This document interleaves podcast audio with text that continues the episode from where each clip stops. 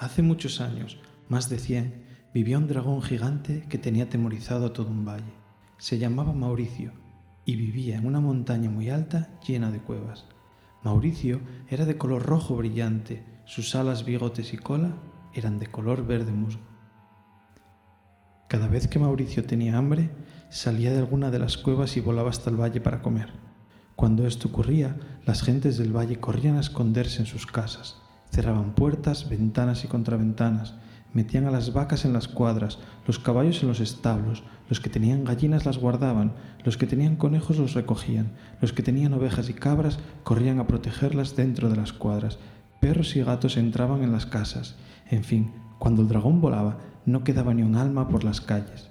Era tanto el miedo que la gente del valle le tenía al dragón que ni siquiera miraban por las rendijas de las paredes de madera. Mauricio sentía mucha curiosidad por todo esto pero como siempre pasaba lo mismo, no le daba importancia y se dirigía a las huertas para comer lechuga. Sí, Mauricio comía lechuga, le encantaba. No tenía ningún interés en las vacas, caballos, abuelos, niños, perros, pollos, gatos.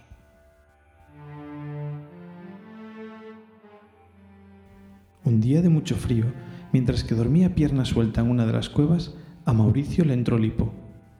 Mauricio era un dragón gigante, no un dragón pequeñito ni mediano. Cada vez que venía el temblaba la montaña, temblaba el valle y temblaba todo. Los vasos que tenían agua se quedaban vacíos y el agua esparcida por la mesa. Los platos de sopa perdían la sopa y se quedaban vacíos y la mesa sucia. Las bañeras se quedaban secas y el suelo de los baños llenos de agua y jabón. La gente que nadaba en las piscinas se daba un golpe contra el suelo de la piscina cuando el agua de las piscinas se desbordaba. Tanto se movía todo con el hipo que la gente que iba por la calle se tenía que agarrar a las paredes de las casas para no caerse.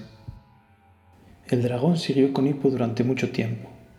La gente del valle no podía seguir con su vida normal, así que decidieron reunirse en la plaza del pueblo para encontrar una solución. Había que acabar con la molestia del hipo del dragón.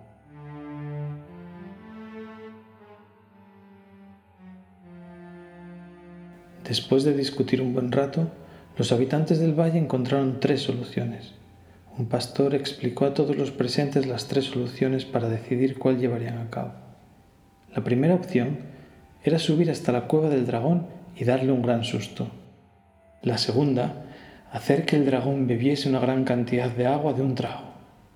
Y la última, hacer cosquillas al dragón para que le entre un ataque de risa. Enseguida se dieron cuenta de que la opción de darle un susto sería imposible. ¿Cómo los habitantes del valle iban a asustar a un dragón gigante? Estaba claro que la idea no funcionaría. Además, seguro que al ver a los aldeanos, el dragón se los comería después de hacerlos a la barbacoa con su fuego. La segunda, todavía más difícil.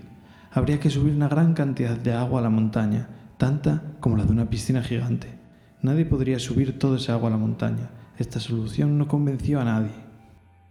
Finalmente, la opción de las cosquillas.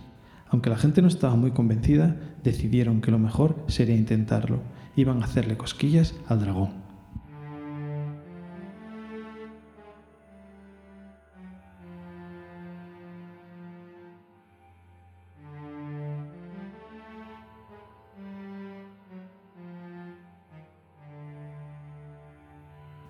El dueño de la taberna preguntó por voluntarios. Nadie se ofrecía voluntario. Pasaron unos buenos cinco minutos cuando un niño de unos seis años dijo, Si nadie quiere hacerlo, yo puedo preguntar a mis padres si me dejan subir. Nunca he visto el dragón. Siempre nos escondemos cuando sale de una de sus cuevas y creo que sería una buenísima oportunidad para verlo de cerca. Como no había más voluntarios, mandaron al niño, que se llamaba Marcial, en busca de sus padres para pedir permiso para solucionar el problema del valle. No tardó Marcial ni un momento en volver. Sus padres habían dicho que si no había nadie más que lo quisiera hacer, que él podría intentarlo. Dicho esto, Marcial se convirtió en el encargado de resolver el problema del valle. Cuando Marcial se preparaba para salvar al pueblo de los temblores, un anciano alzó la voz y dijo, para hacer cosquillas al dragón necesitarás una pluma de águila real. Toda la ilusión por solucionar el problema se desvanecía. Nadie había visto un águila real en años. Todos pensaban que el dragón se las había comido a todas. De repente, mientras hablaban, Un águila real se posó en el único árbol de la plaza. Estuvo allí un par de minutos. Cuando alzó el vuelo, una de sus plumas se desprendió y cayó despacio al suelo. Marcial fue todo lo rápido que pudo agarrar la pluma. Ya tenía todo lo que necesitaba. Era el momento de partir.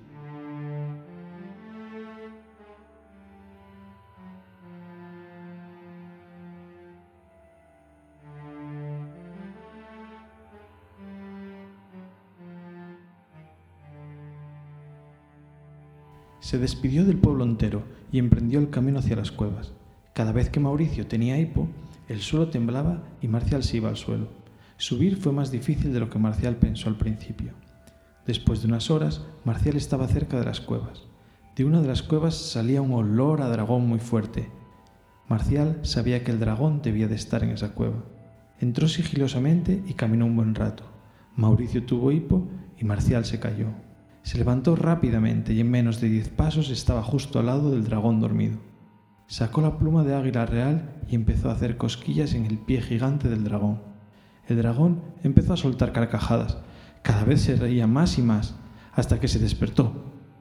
Miró a Marcial y tal susto se llevó que el hipo desapareció. Se quedó mirando a Marcial y se puso muy, muy contento. Alguien había decidido hacerle una visita. Por fin. Mauricio le dijo a Marcial que no se asustase. Marcial le preguntó si se lo comería, y el dragón se rió. Lo que más me gusta comer es la lechuga, le dijo. Yo no como gente. Marcial sintió un alivio muy grande. No iba a ser la merienda del dragón. En cambio, el dragón le preguntó si quería jugar o hacer algo divertido. Después de jugar un rato, Marcial le dijo a Mauricio que se tenía que ir. Tenía que volver al valle o se haría de noche. Mauricio le preguntó que si quería ser su amigo. Ya no había más dragones y no tenía amigos con los que jugar. Marcial le dijo que preguntaría a sus padres porque no sabía si un niño podría ser amigo de un dragón gigante.